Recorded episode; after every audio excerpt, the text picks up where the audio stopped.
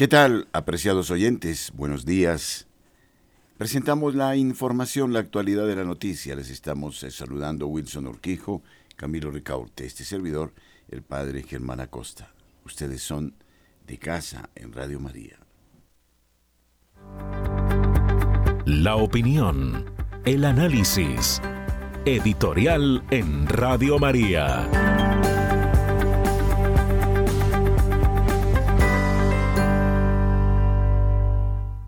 La IA, la inteligencia artificial. Fascinante, pero peligrosa. Advierten incluso los grandes hombres de negocios, la inteligencia artificial podría estar por encima del ser humano y podría traer consecuencias catastróficas. Pero la pregunta con eh, fundamento en la IA, en la inteligencia artificial, es si las máquinas evidentemente pueden pensar. Obviamente eh, esto depende de lo que signifique o de lo que entendamos por la palabra pensar. El asunto es que los que plantean y responden esta pregunta suelen saber mucho más acerca de las máquinas, pero no han dedicado a la filosofía el tiempo suficiente como para tener una idea clara de lo que es pensar. Si se habla del pensar o de la inteligencia artificial desde los meros instrumentos, pero no desde un concepto filosófico. Por ejemplo, sabemos que la suma de los ángulos de un triángulo equivale a 180 grados, pero si le pedimos a alguien que dibuje ese triángulo, no va a poder porque a lo sumo logrará dibujar un triángulo equilátero o un triángulo escaleno un triángulo isósceles, pero el tener la suma de los ángulos igual a 180 grados no es propiedad de ninguno de ellos en particular, sino que es común a todos ellos. Es algo propio de la esencia o de la naturaleza del triángulo, lo cual, sin embargo, no es algo de orden sensible y dibujable, sino de orden abstracto, es decir, inmaterial. Es por eso que un filósofo, Berkeley, haya querido usar este hecho para negar que tengamos conceptos abstractos y universales. Pero no es cierto. Su argumento, puesto en lenguaje de entrecasa, viene a ser que si tuviésemos idea del triángulo en general, podríamos dibujarlo. Como no podemos, no la tenemos. Pero lo que en realidad quiero decir con esto es que el único ser que posee ideas abstractas, que logra irvanar conceptos, que mm, realiza, redacta proposiciones es el hombre. La máquina necesariamente se mueve por informaciones anteriores. Entonces hay una gran diferencia entre la máquina y el ser humano. Y el ser humano como tal en ese sentido es muy noble, es precisamente humano, es lo que lo califica como tal. Y la máquina no dejará de ser máquina. Lo que sucede es que estamos atiborrando a la máquina de tal cantidad de información que pareciera un ser humano, pero nunca se puede identificar, comparar o igualar al ser humano y a la máquina. Por eso, la facultad de imaginar, de representarnos las ideas de las cosas particulares, de utilizar el método deductivo e inductivo, de ir de lo particular a lo general o de lo general a lo particular, pertenece al ser humano, desde sí mismo y por sí mismo, mientras que las máquinas simplemente responden a las preguntas, a las tareas, a los mapas, a las programaciones. Pero el problema del ser humano es que, eh, a pesar de tener semejantes facultades, no las quiere ejercitar. Decía el filósofo Sangui que si miráramos a nuestro entendimiento, a pesar de su riqueza, está lleno de telaraña porque se usa demasiado poco. Y este es el problema. El ser humano o se niega a pensar y deja que otros piensen por él, que otros le impongan sus criterios, o definitivamente hoy es subversivo pensar, de tal manera que quien piensa es peligroso. La sociedad desde hace mucho tiempo quiere que el hombre piense según determinados intereses o los intereses de determinadas personas, pero que no sea capaz él de asumir criterios. Y esto es gravísimo. Al punto que quien se atreve a pensar es alguien francamente peligroso. No se adecua a los moldes impuestos por otros. Pero ahora, no solo va a ser censurado aquel que intenta pensar por sí mismo, sino que se le someterá, se le someterá al pensamiento de las máquinas. Este es un problema filosófico de carácter, si se quiere, antropológico. Es la hora de advertir que el ser humano está por encima de la tecnología, que no se puede permitir que la tecnología domine, tome posesión del hombre. Y esto viene dándose desde hace mucho tiempo. Es tan fascinante la tecnología que el ser humano ya no suma, no resta, no multiplica, no divide, no sabe realizar una regla de tres o desarrollar una raíz cuadrada porque todo se lo deja la máquina. De ese modo el ser humano cada vez está más sometido.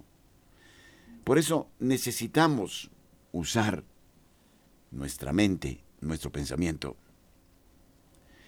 Advirtamos cómo mucha gente está cayendo ya, no solo en el no pensar, sino que está padeciendo el Alzheimer.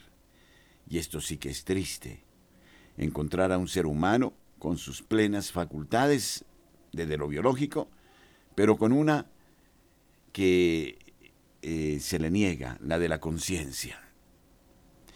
Pero no hace falta hablar del Alzheimer. Es que pareciera que ya en nuestra vida hubiese un Alzheimer. No pensamos que otros piensen por nosotros. Vivimos llenando esquemas, fórmulas, realizando todo lo que tenemos que hacer y perdemos el pensamiento. Por eso estamos ante un momento dramático. Y este momento pareciera llevar al ser humano a decidir solo desde otros patrones, desde los que les dicta la máquina. Algo gravísimo.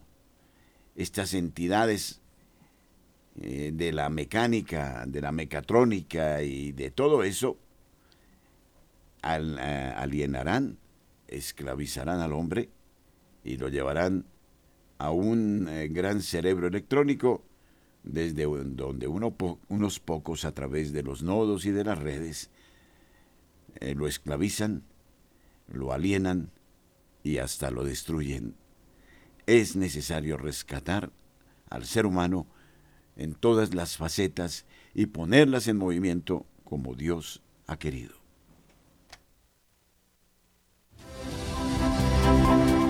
Nuestros corresponsales tienen la palabra en Notas Eclesiales.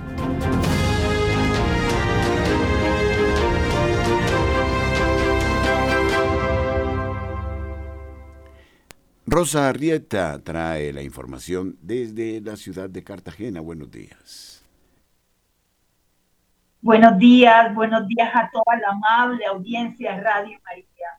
Que sea la luz del Espíritu Santo la que brille y que resplandezca en cada corazón para ser compasivos, comprensivos y misericordiosos con el prójimo de verdad y no aprovecharse de los lugares y de los puestos sea grande o pequeño, donde Dios coloca, no para sacarlo a Él, a Dios, Padre, que todo nos lo da, absolutamente todo, pero también lo puede quitar. Por eso, acogerse a la luz del Espíritu Santo para que sea Él quien ilumine nuestro corazón, nuestra alma, nuestro ser, nuestro hacer y pensar conforme a la voluntad de Dios Padre, que en Jesús, su Hijo, enseña a ser misericordioso con el prójimo para alcanzar la misericordia de Dios Padre y no su justicia divina, que hace temblar hasta la tierra, porque la naturaleza le pertenece, porque es parte de su obra, al igual que el hombre y la mujer, que él creó a su imagen y semejanza, para crecer y multiplicarse. Por lo tanto, la vida le pertenece y se respeta con un don, como un don sagrado que es o derecho sagrado de Dios Padre que le pertenece desde la concepción hasta la muerte natural y las leyes de los hombres no están por encima de las leyes de Dios. El criado no es más que el amo, nos enseñó Jesús, y por lo tanto defender la vida es servir a Dios, porque cada gota inocente que es derramada clama a Dios justicia divina porque los más vulnerables son los bebés que claman en el vientre materno y piden auxilio porque están siendo masacrados y torturados y no se les ha dejado ver la luz que brilla en medio de la oscuridad. Y es que es tan necesaria la luz para ver bien que es un servicio público que no puede faltar en cada familia que se hace parte de la canasta familiar y la afecta de tal manera que ante la noticia de hace unos días de EPE de reducción de las tarifas de la luz eléctrica en Cartagena, nos alegramos tanto como cuando una mujer va a dar a luz. Pero la alegría no duró mucho porque la decisión de la Junta Directiva de EPM de congelar las tarifas del servicio no va para Cartagena ni para la costa atlántica, según lo anunció el gerente de EPM, Jorge Carrillo. Y ante esa decisión le salió al paso la Liga Nacional de Usuarios de Servicios Públicos con su presidente Javier Gaviria, que se manifestó expresando que esta es una burla que para los usuarios, que son alrededor de los 11 millones de habitantes de la costa caribe, a quienes se les impuso una carga adicional con el régimen tarifario especial, por lo que siempre se ha pedido que se rebajen los recibos de luz y por lo tanto que se rebajen las tarifas y se quite el régimen especial tarifario que va en contra de los costeños que en el gobierno de Duque desde 2019 se hizo ley y en este gobierno se ratificó en el Plan Nacional de Derecho hasta el 2026, siendo así el gobierno del cambio. Espíritu Santo, ven, ven Espíritu Santo y tráenos tu luz, porque la de acá está ciega. Para notas eclesiales les informó Rosa Rieta. Muchas gracias.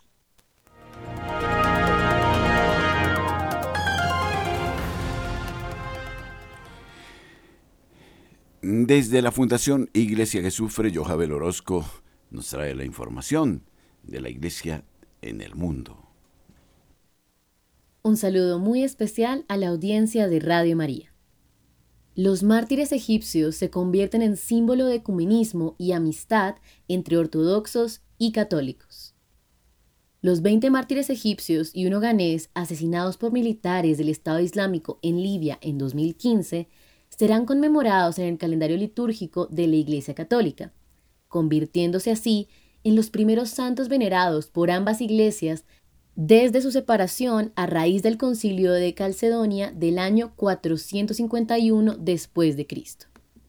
En 2015, cuando fueron asesinados en una playa libia de Sirte por miembros del Estado Islámico, 20 cristianos egipcios y un cristiano ganés se convirtieron en símbolo de la persecución que los musulmanes radicales llevaban a cabo contra los seguidores de Jesús en todo Oriente Próximo.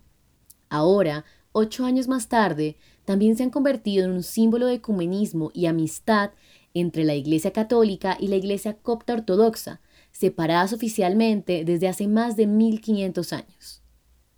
Durante una visita a Roma del Papa Tahuadro II, cabeza de la Iglesia copta ortodoxa, el Papa Francisco dijo, Estos mártires fueron bautizados no solo en el agua y el Espíritu, sino también en la sangre, sangre que es semilla de unidad para todos los seguidores de Cristo. Me complace anunciar hoy, con el consenso de su santidad, que estos 21 mártires serán incluidos en el martirologio romano, como signo de la comunión espiritual que une nuestras dos iglesias. Los mártires de Sirte serán recordados el 15 de febrero, fecha de su muerte, en ambos calendarios, lo que los convierte en los primeros santos venerados por ambas iglesias desde su separación a raíz del concilio de Calcedonia de 451 después de Cristo. Se sabe que 20 de los nuevos mártires eran egipcios copto-ortodoxos. No ha sido posible averiguar la afiliación religiosa del vigésimo primero, un ganés secuestrado junto con los egipcios, pero su nombre, Mateo, indica que probablemente se crió como cristiano. Además, se asegura que cuando sus verdugos le preguntaron, insistió en que era cristiano y no musulmán. A estos hombres, secuestrados a principios de 2015 por miembros del Estado Islámico en Libia, donde trabajaban, les ofrecieron múltiples oportunidades de renunciar a su fe para salvar sus vidas.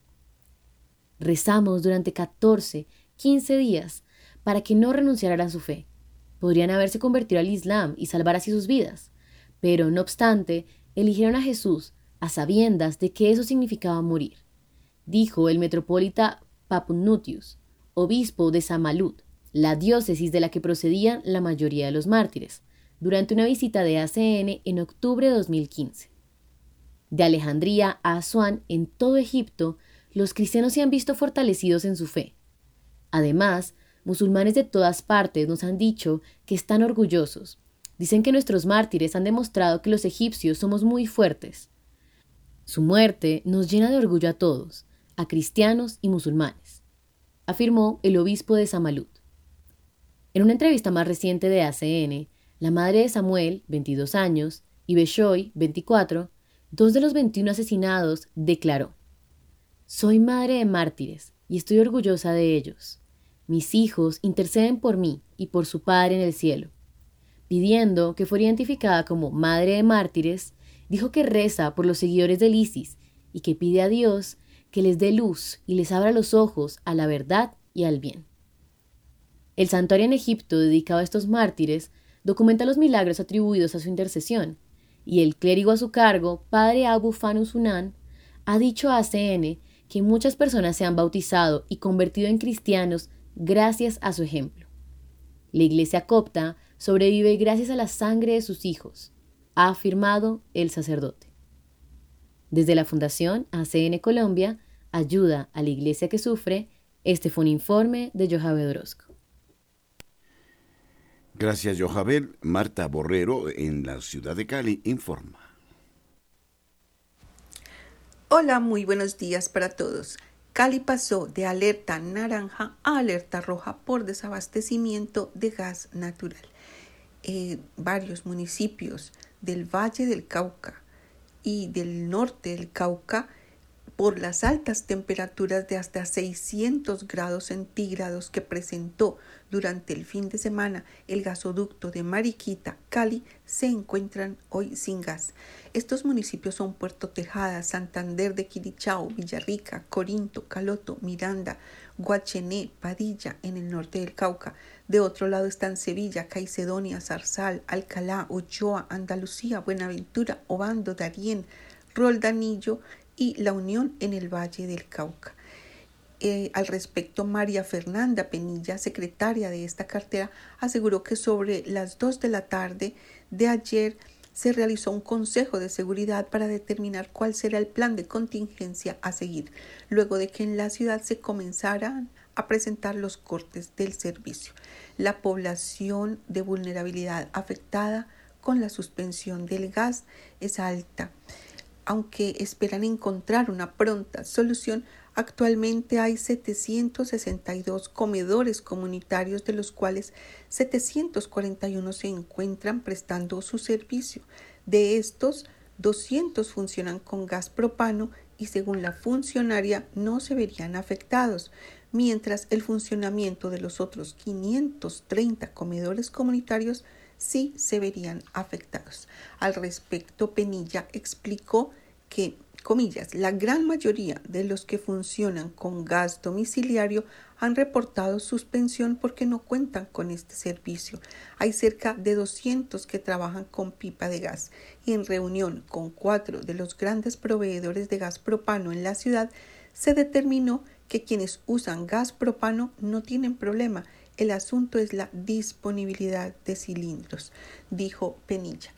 Es preocupante ya a solo un día de tener el desabastecimiento total en la ciudad y en el norte del valle ante esta situación. Los, comerciantes han mencionado que se han visto tan afectados en sus ventas ya porque las, las, personas cuando van a pedir sus alimentos solamente están encontrando frijoles, sopa y pollo.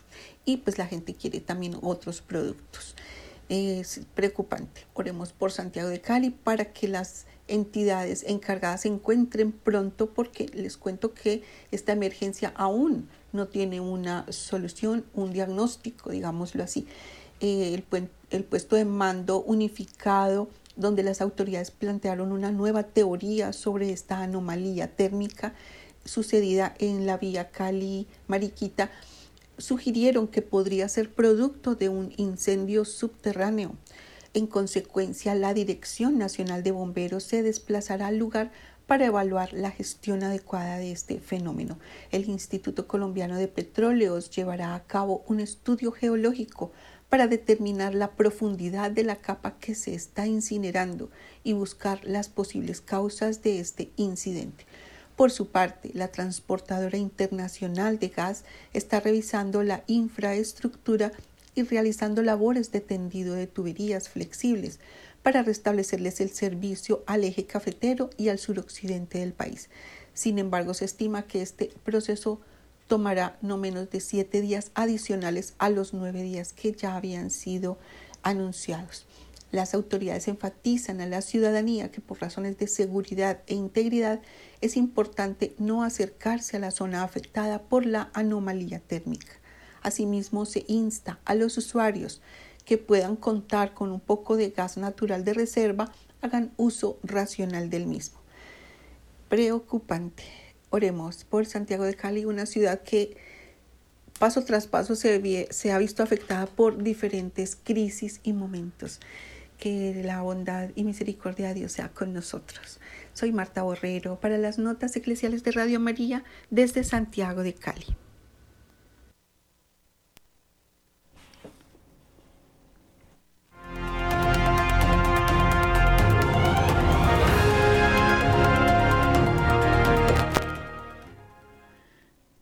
Julio Giraldo se integra a la información desde la ciudad de Barranquilla. Buenos días, Julio. Buenos días, Padre Germán. A usted su mesa de trabajo y por supuesto a toda la amable audiencia de Radio María en Colombia y el exterior.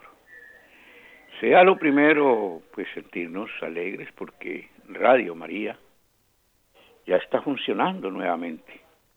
Ahora, con más fuerza en el Magdalena, en Barranquilla. Pero de todos modos, pues es un avance muy grande que hayamos podido llegar hasta Santa Marta, todas estas ciudades vecinas que ahora la escuchen muy nítidamente. Aquí en, Barranquilla se sintoniza nítidamente.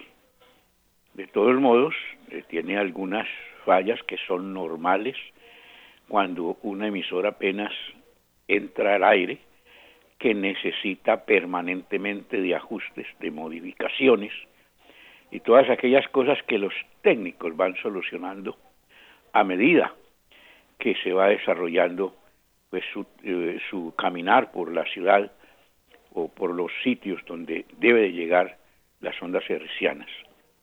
Por el momento, pues en Barranquilla, repito, en los momentos que se escucha, se escucha con una nitidez tremenda y eso es muy bueno, porque ya los técnicos saben por dónde hacerle para que se escuche un poco más fuerte aquí. Pero repito a los oyentes que no se desesperen, porque todo va a mejorar mucho. La inversión que se ha hecho ha sido bastante alta. el sacrificio del padre Germán. Y hay que reconocérselo aquí, allá y en todas partes.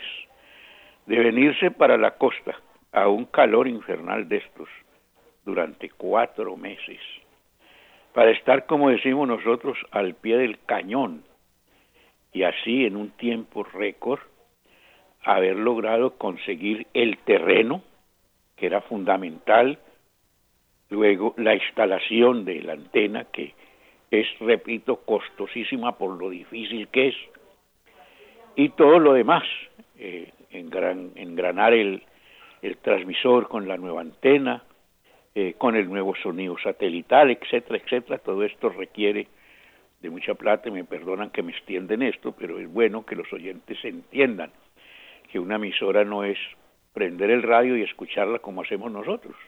Poner a funcionar una emisora lleva una cantidad de problemas técnicos y sobre todo problemas económicos.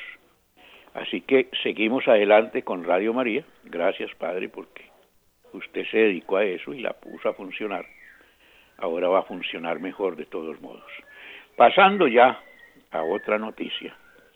Un menor de edad muere asfixiado por una fruta o una semilla de mamoncillo. Aquí no se dice en la costa mamoncillo, sino mamón. Los adultos, familiares del niño, estaban saboreando unos ricos mamoncillos y le dieron un mal peladito. El niñito se lo metió a la boca, como es una frutica que no es muy pequeña, se la tragó, se asfixió y cuando llegó al hospital ya estaba muerto. Todo esto por un descuido de los adultos. Por otro lado, no respetan ya los velorios. Al comienzo de la semana, un hombre fue muerto a bala en un velorio de una persona que también había sido muerta a bala. En su barrio lo estaban velando en la calle, en una carpa.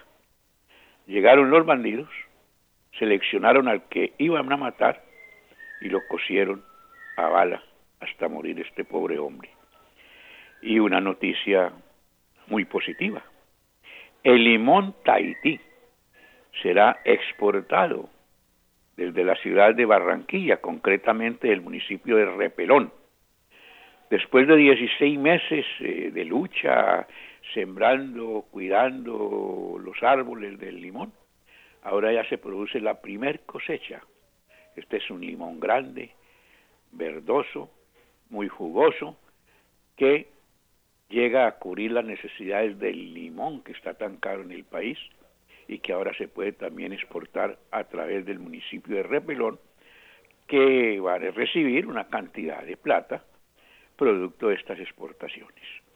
Bien, desde la ciudad de Barranquilla y para Radio María, Julio Giraldo. Gracias, Julio. Víctor Acosta informa desde el departamento de Boyacá, en la ciudad de Tunja. Buenos días. Buenos días, padre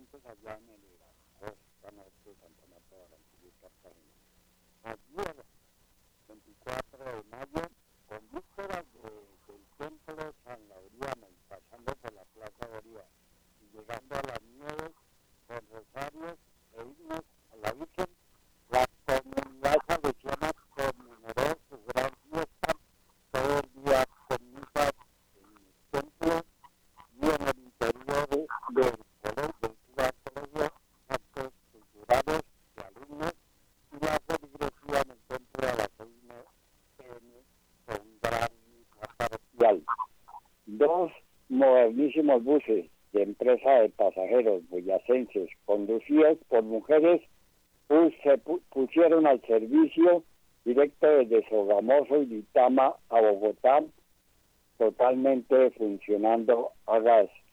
Y Simposio de Agricultura y Economía Rural por parte de la Secretaría del Departamento desde ayer en universidades de Boyacá, UPTC, Juan de Castellanos y otras hasta el domingo y para todo el plan de desarrollo nacional y comienzo del gran programa de tierras y compra y producción económicamente de varias reglones del sector y en auditorios también de las cámaras de comercio de cada una de las ciudades.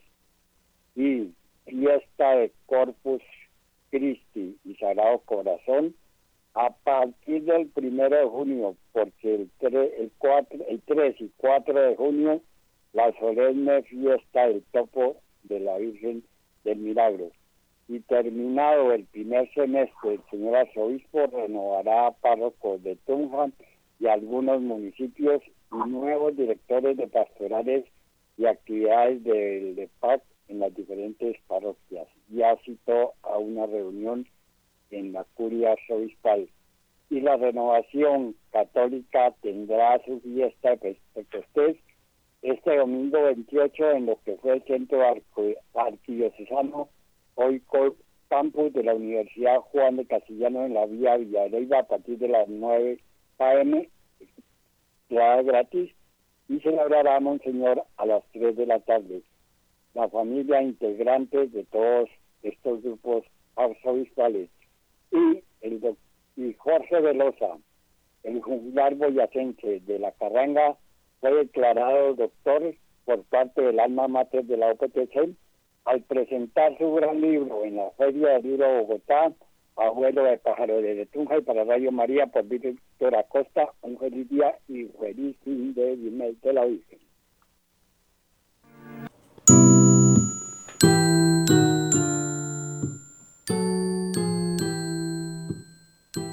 Donde está tu tesoro, allí está tu corazón. Quien encuentra un tesoro deja todo lo que tiene y compra el campo para hallar el tesoro. Este año Radio María ofrece un tesoro a todos sus oyentes. Necesitamos que ustedes nos apoyen con su bono al precio de 10 minutos para la Madre de Dios, 50 mil pesos. Con este bono permitiremos que Radio María siga adelante en su labor de evangelización. Quienes se reciban este bono participarán en la búsqueda de un tesoro. Sus monedas de oro serán entregadas el 23 de septiembre con las cuatro últimas cifras de la Lotería de Boyacá. Les prometo que es un tesoro extraordinario. Lo importante es ayudar a la radio. Vendamos todos los bonos de generosidad y encontremos el tesoro sobre la tierra y también un tesoro para el cielo.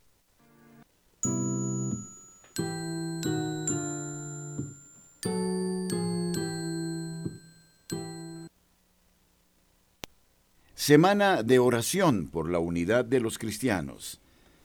Haz el bien, busca la justicia. Es el lema de la semana 55 de oración por la unidad de los cristianos. Bajo el lema Haz el bien, busca la justicia, con Ferisaías 1.17 se llevará a cabo entre el 28 de mayo y el 4 de junio la versión 55 de la Semana de Oración por la Unidad de los Cristianos, que en Colombia inicia con la solemnidad de Pentecostés y culmina con la solemnidad de la Santísima Trinidad y que en el hemisferio norte se celebra tradicionalmente del 18 al 25 de enero en el contexto de la fiesta de San Pablo Apóstol. En ese marco, la Comisión Episcopal para la Promoción de la Unidad y el Diálogo, presidida por Monseñor Edgar Aristizábal Quintero, obispo de la diócesis de Yopal, en articulación con su departamento ejecutivo en el Secretariado Permanente del Episcopado Colombiano, ha adaptado para Colombia el subsidio ofrecido por el Dicasterio para la Promoción de la Unidad de los Cristianos y la Comisión Fe y Constitución del Consejo Mundial de Iglesias. Además, se han preparado distintas actividades como visitas a las comunidades de fe de las iglesias cristianas históricas que conforman el Comité Ecuménico donde se realizará mm, reflexiones en torno a la palabra de Dios. Entre las actividades que hacen parte de la agenda de esta semana, de manera especial el miércoles 31 de mayo, de 2 y 30 de la tarde a 4 y 30 se llevará a cabo un foro virtual sobre aportes teológicos para una pastoral de la reconciliación y la paz. Este espacio, organizado con el apoyo de la Facultad de Teología de la Universidad Santo Tomás, será transmitido a través de las redes sociales de la Conferencia Episcopal. Por otra parte, el sábado 3 de junio se llevará a cabo una celebración ecuménica a la que están invitados los líderes de las iglesias cristianas y fieles de diferentes comunidades de fe, que se realizará en la comunidad San Mateo de la Iglesia Luterana Alemana, ubicada en la calle 127B número 6A71 en Bogotá. El Papa Francisco insiste en la necesidad que los cristianos del mundo caminen juntos en la búsqueda del derecho y la justicia en el mundo, incluso la Asamblea General Ordinaria del Sínodo de los Obispos, que se llevará a cabo este año en Roma para tratar el tema del camino sinodal, iniciará por voluntad del Papa con una celebración ecuménica el 30 de septiembre denominada Together Encuentro del Pueblo de Dios. A propósito del tema de este año para la SOC, la presentación del subsidio insiste en que en nuestro mundo se encuentran también hoy muchos de los desafíos de la división que Isaías denunció en su predicación. La justicia, el derecho y la unidad emanan del profundo amor de Dios por cada uno de nosotros y expresan quién es Dios y cómo espera que sus relaciones eh, vayan adelante entre los hombres.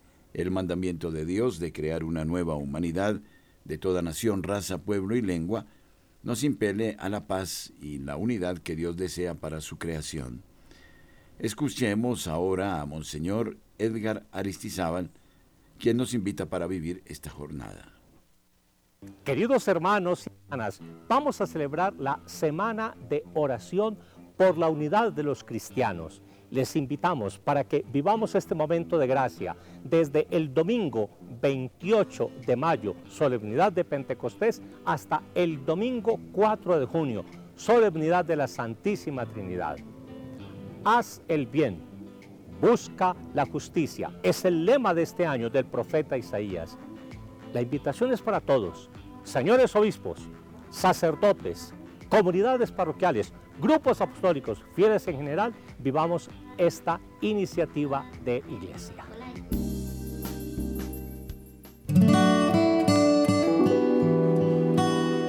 A nuestros oyentes en la ciudad de Bogotá queremos invitarles a la gran fiesta de Pentecostés el próximo domingo 28 de mayo en el Liceo Cervantes, calle 153 1939, muy cerca a las instalaciones de Radio María. Estaremos desde la una y hasta las 5 de la tarde. Tendremos adoración, efusión del Espíritu Santo y Eucaristía. Mayores informes a nuestro PBX 601 746-0067.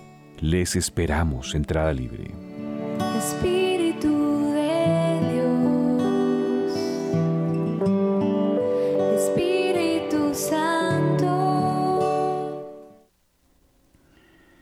Se ha celebrado la 39 Asamblea General Ordinaria del CELAM.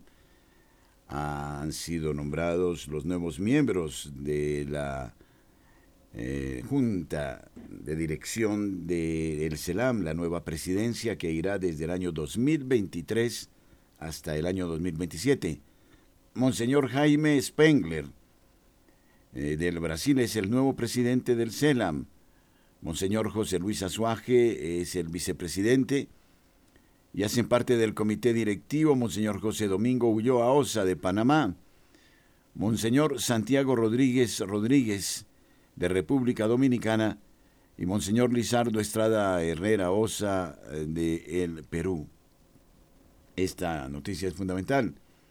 Y el Consejo Episcopal de Pastoral de la Conferencia de Brasil organiza los trabajos para el próximo cuatrenio de la Conferencia Episcopal de América Latina.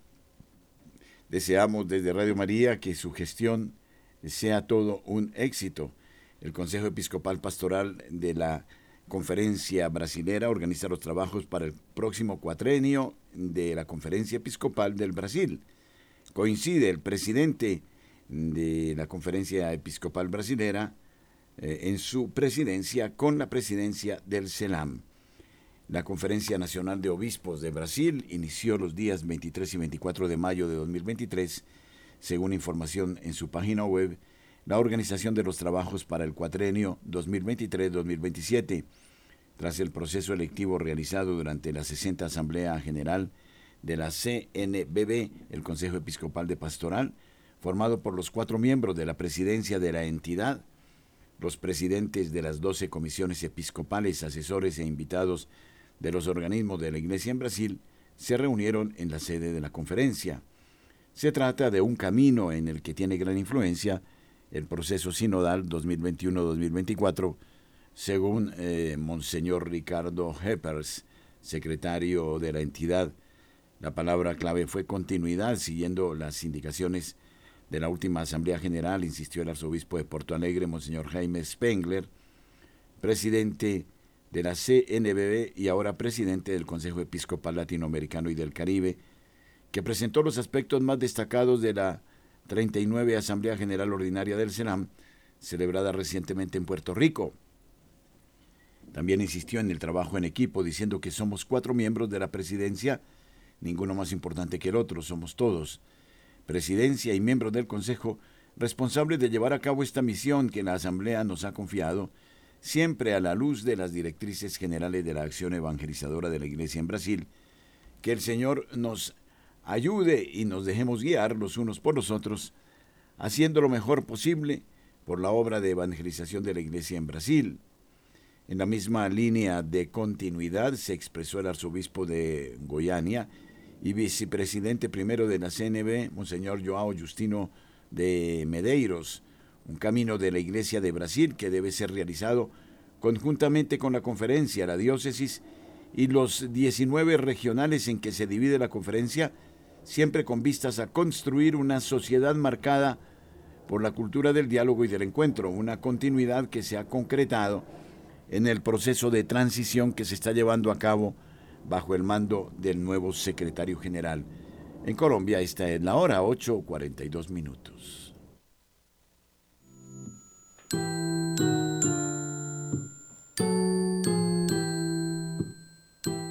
Donde está tu tesoro, allí está tu corazón. Quien encuentra un tesoro deja todo lo que tiene y compra el campo para hallar el tesoro. Este año Radio María ofrece un tesoro a todos sus oyentes. Necesitamos que ustedes nos apoyen con su bono al precio de 10 minutos para la Madre de Dios, 50 mil pesos. Con este bono permitiremos que Radio María siga adelante en su labor de evangelización. Quienes se reciban este bono participarán en la búsqueda de un tesoro. Sus monedas de oro serán entregadas el 23 de septiembre con las cuatro últimas cifras de la Lotería de Boyacá. Les prometo que es un tesoro extraordinario. Lo importante es ayudar a la radio. Llevemos todos los bonos de generosidad y encontremos el tesoro sobre la tierra y también un tesoro para el cielo.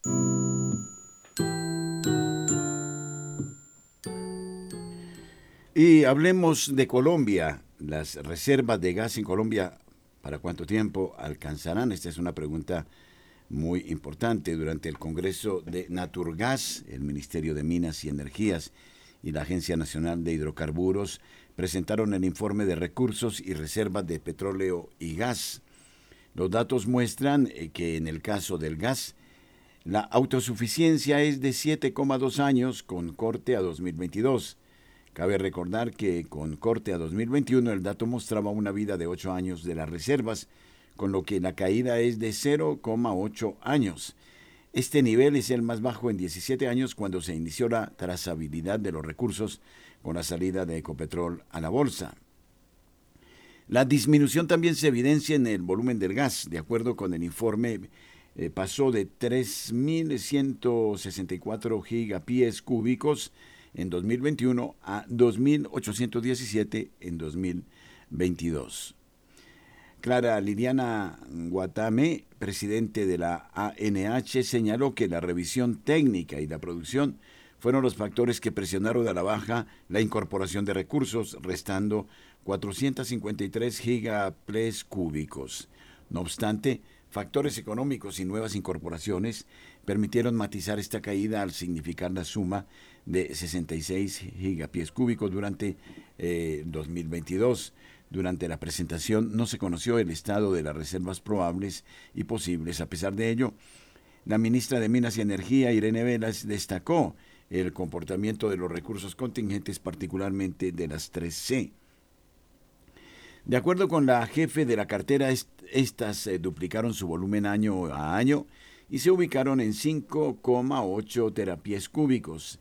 Estos corresponden a recursos ubicados en la cuenca del Sinú y en la Guajira offshore. En el pasado, tanto la ministra Vélez como el ministro de Hacienda Ricardo Bonilla habían apuntado que con base en este reporte se tomarían decisiones de otorgar o no nuevos contratos de exploración y producción de petróleo y gas. Sin embargo, la jefe de la cartera señaló que continuarán con la política actual de mayor eficiencia en contratos existentes. De hecho, apuntó que en este momento hay reservas de gas natural para 7,2 años, pero a lo que hay que apuntarle es a los recursos contingentes. Estos son hallazgos cercanos a los 5,8 terapias cúbicos y es uno de los grandes descubrimientos que se han hecho en los últimos 40 años. Eso lo podemos hacer comercial con la política pública, que es a lo que estamos apuntando. En relación a las reservas del petróleo, el informe reveló que en el caso del crudo también hubo una caída en el índice de vida. Este pasó de 7,6 años reportados con corte a 2021 a 7,5 años en 2022. Ahora bien, en términos de volumen se evidenció un crecimiento de 35 millones de barriles. En 2022 el volumen de reservas fue de 2.074 millones de barriles, explicados principalmente por revisiones técnicas, factores económicos y reclasificaciones. Eh, las nuevas incorporaciones a reservas probadas por hallazgos fueron de 6 millones de barriles. También una mayor producción fue lo que jugó en contra de estos al reducir en 275 millones de barriles el dato del año pasado. Y en este orden de cosas vemos cómo las reservas de gas han caído a su nivel más bajo en 17 años.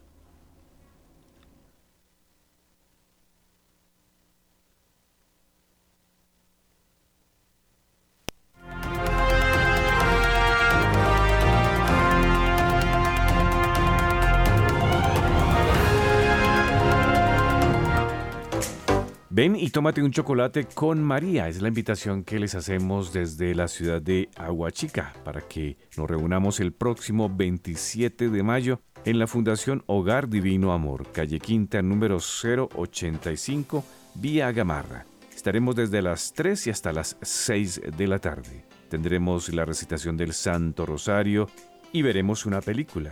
Donación 20 mil pesos. Mayores informes a nuestros números de teléfono 565 48 39 y al móvil 310 715 11 26. Gracias por ser de casa. Bienvenidos a los espacios de Radio María. Les esperamos.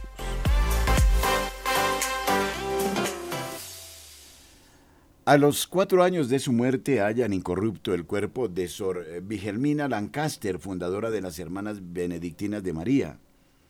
Cuando las hermanas benedictinas de María, reina de los apóstoles, exhumaron el cuerpo de su fundadora, Sor Vilgemina Lancaster, el 18 de mayo, se encontraron con lo inesperado. Cuatro años después de su muerte y de su entierro en un simple ataúd de madera, su cuerpo está extraordinariamente bien conservado. La noticia se difundió rápidamente en las redes sociales sobre el inusual estado de los restos de la fundadora afroamericana de la Orden Contemplativa, atrayendo a cientos de peregrinos al monasterio de la zona rural de Missouri. Aún no se sabe si se llevará a cabo una investigación para examinar científicamente sus restos. Mientras tanto, mucha gente quiere saber más sobre esta mujer que a los 70 años fundó la Orden de Hermanas más conocida por su canto gregoriano y sus álbumes de himnos católicos clásicos. Una visión de Jesús en su primera comunión, María Elizabeth Lancaster tomó el nombre de Vigelmina cuando hizo sus votos. La segunda de cinco hermanos nacidos de padres católicos en San Luis el Domingo de Ramos, el 13 de abril de 1924, creció en un hogar profundamente piadoso. Según la actual abadesa Madre Cecilia Snell, y como se cuenta en una biografía publicada por su comunidad, la futura hermana Vigelmina tuvo una experiencia mística en su primera comunión a los nueve años, en la que Jesús la invitó a ser suya. Ella vio algo de él en su primera comunión, quizá no muy claramente, pero vio que era muy guapo, cuenta la abadesa. Él le dijo, ¿quieres ser mía? Y ella respondió, es tan guapo, ¿cómo voy a negarme? Después de esta experiencia, a los 13 años, su párroco le preguntó si alguna vez había pensado en hacerse hermana, aunque no lo había hecho, la idea la conmovió rápidamente y escribió a las hermanas Oblata de la Providencia de Baltimore pidiendo permiso para ingresar, pero era demasiado joven, así que tuvo que esperar un poco más. El extracto de la carta revela una asombrosa franqueza y una fidelidad duradera, dado que moriría habiendo vivido 75 años bajo votos religiosos. Querida Madre Superiora, dice, soy una niña de 13 años y me gustaría ser monja. Quiero ir a su convento lo antes posible. El mes que viene terminaré la escuela primaria. Lo que quiero saber es si hay que llevar algo al convento y qué es lo que hay que llevar. Espero no molestarla, pero tengo mi corazón puesto en hacerme monja. Por supuesto, soy católica. Que Dios la bendiga a usted y a las que están bajo su mando. Respetuosamente, Mary Elizabeth Lancaster. Mary Elizabeth creció en un ambiente de segregación y una vez se burlaron de ella con el apodo de gotas de chocolate mientras corría por un barrio blanco de camino a casa desde la escuela y aunque también la ridiculizaban por ser la única católica entre sus compañeros baptistas y metodistas, se negó a guardar rencor por el trato recibido. Cuando el Instituto Católico local fue segregado por los hermanos cristianos y las escuelas públicas pareció su única opción, sus padres hicieron un gran esfuerzo para asegurarse de que su hija y sus compañeros pudieran continuar su educación católica. Según cuenta la hermana Vigelmina en su biografía, sus padres, que no querían que fuera al instituto público, se pusieron manos a la obra y fundaron el Instituto Católico para Negros Saint Joseph, que duró hasta que el arzobispo Ritter puso fin a la segregación en la diócesis. Joseph Catholic High School for Negroes, que funcionó hasta que el arzobispo Ritter puso fin a la segregación en la diócesis, permanecería con estas hermanas durante 50 años bajo los votos. Durante sus 50 años en la vida religiosa, la hermana Vigelmina fue testigo de los cambios que trajo el Vaticano II y trató de preservar el hábito, incluso construyendo uno propio cuando las hermanas dejaron de producirlos. Pasó muchos años luchando por el hábito, dice la madre Cecilia, que afirma que la hermana Vigelmina se tomó en serio la idea de que el hábito significa que quien lo lleva es la esposa de Cristo. Según su biografía, hizo un hábito para sí misma, creando partes del tocado con una botella de plástico de lejía, incluso cuando sus hermanas ya no llevaban los suyos. Como informó Catholic Key, su hábito casero pudo haberle salvado la vida cuando trabajaba como profesora en Baltimore y el cuello rígido y alto conocido como Gimpe desvió el cuchillo de un alumno descontento. Su biografía cuenta que en una ocasión una hermana que se cruzaba con ella en el pasillo le señaló el tradicional tocado y le preguntó ¿Vas a llevar eso siempre? Sí. La hermana Virgelmina respondió y más tarde bromearía Soy la hermana Vilhelmina, tengo una voluntad infernal y lo digo en serio. Después de años de intentar que su orden volviera a los hábitos, oyó por casualidad que la Fraternidad Sacerdotal de San Pedro había creado un grupo de hermanas, redescubrió la misa en latín y se enamoró de ella, cuenta la madre Cecilia. Y un día hizo las maletas, tenía 70 años y se fue a fundar esta comunidad, simplemente un completo acto de fe. En 1995, con la ayuda de un miembro de la Fraternidad Sacerdotal de San Pedro, comenzó la comunidad. Con el tiempo adquiriría un carisma más contemplativo y netamente mariano, con especial énfasis en la oración por los sacerdotes. En su propuesta para una nueva comunidad, Vigelmina dijo que quería volver a la observancia regular, algo que solicitó durante el capítulo general de las Hermanas Oblatas de la Providencia el uso de un hábito uniforme, la entrega de todo el dinero a un economo común, la obediencia a la autoridad legítima en todos los departamentos, la vigilancia de la clausura y de los tiempos y lugares del silencio, y el vivir juntas una auténtica vida fraterna, escribió. En resumen, en su nueva comunidad imaginaba un retorno a la disciplina ordinaria de la vida religiosa. La nueva comunidad que comenzó en Scranton, Pensilvania, Seguía a San Benito en su regla y cantaba el oficio divino tradicional en latín. En 2006, la comunidad aceptó la invitación del obispo Robert Fine para trasladarse a su diócesis de Kansas City, San Joseph, en Missouri. En 2018, su abadía, Abadía de Nuestra Señora de Éfeso, fue consagrada con la madre abadesa Cecilia como primera abadesa, con la hermana Mina bajo su autoridad. En 2019, siete hermanas dejaron la abadía para establecer la primera casa hija de la orden, el monasterio de San José, en Ava, Missouri. Hoy en día, las hermanas siguen llevando una vida de silencio y contemplación, siguiendo la regla de San Benito, participan en la forma extraordinaria de la misa y utilizan el oficio monástico de 1962 con su canto gregoriano tradicional en latín. A la hermana Virgelmina se la recuerda por su amor a la Virgen, incluso en los últimos años de su vida cuando padecía una salud frágil. Regina Truth, una antigua postulante que cuidó de la hermana Virgelmina y que ahora está casada y tiene hijos y es profesora de biología en la Universidad Purdue de Fort Wayne, recuerda haberla visto visiblemente emocionada. Siempre que le hablabas de la Virgen, veías esa chispa. Amaba mucho a la Virgen y eso se le notaba, dijo. Las últimas palabras conscientes de la hermana Vigelmina, oh María, cantado dos días antes de su muerte como parte del himno Oh Santísima, fueron un reflejo de su profunda piedad mariana, así como del carisma de la música de éxito que glorifica a Dios, por la que son conocidas las hermanas benedictinas de María. Ella amaba a la Santísima Virgen, dijo la Madre Cecilia. Eso es lo que decía a todos los que venían aquí, rezad el rosario, no os olvidéis de rezar el rosario, amada la Virgen, ella os ama. Su muerte fue hermosa, dijo la abadesa al grupo así de EWTN. Dios lo dispuso todo. Estábamos cantando Jesús mi Señor, mi Dios mi todo, cuando llegamos al resto de la canción. Si yo no tuviera el corazón sin pecado de María, con el que amarte, oh, qué alegría. Ella abrió los ojos y miró hacia arriba. Había estado en coma. Sabíamos que podía oírnos, pero no respondió en absoluto durante un par de días, y entonces levantó la mirada con esa cara llena de estallidos de amor. Para la abadesa en estos momentos parecía que ya estaba en el cielo. Una historia realmente bella.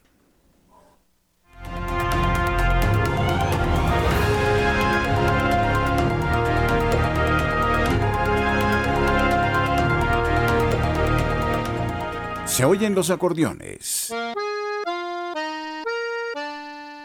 Se deja sentir la trompeta. Y con el sonido misterioso de una marimba, se nos anuncia un tesoro. ¿Cuál será?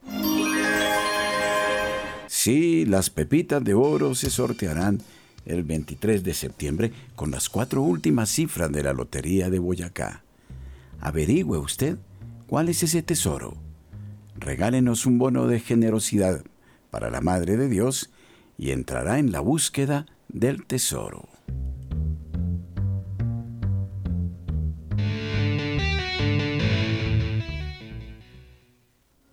Y el órgano del episcopado alemán lamenta la existencia de sacerdotes que no bendicen a las parejas gays.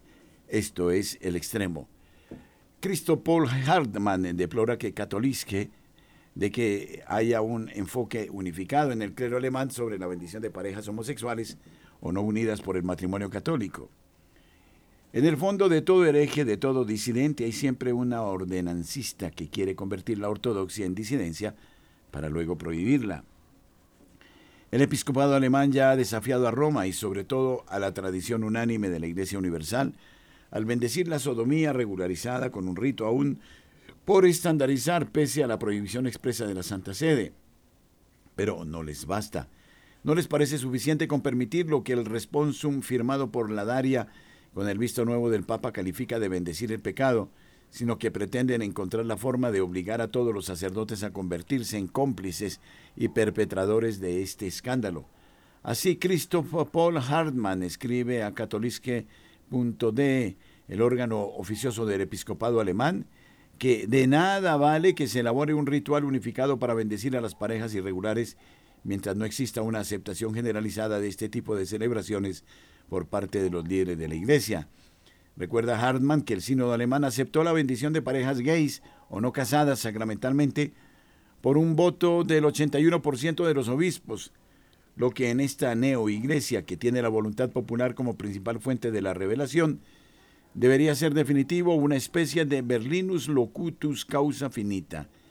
Y sin embargo lamenta Hartmann que realmente se lleven a cabo dependiendo en última instancia de cada pastor. Por lo tanto, es muy posible que incluso después de dar la limosna, una pareja que desea ser bendecida en la oficina parroquial tenga que ser rechazada porque vive en la diócesis equivocada. Triste noticia, la locura en la que vivimos. Hasta otro momento, Wilson Urquijo, Camilo Ricaurte, este servidor, el padre Germán Acosta, les invitamos a seguir en Radio María. Y no se olviden, el próximo domingo nos encontraremos para celebrar la fiesta de Pentecostés a partir de la una de la tarde en el Liceo Cervantes, en su capilla, hasta las cinco de la tarde. Todos ustedes son invitados.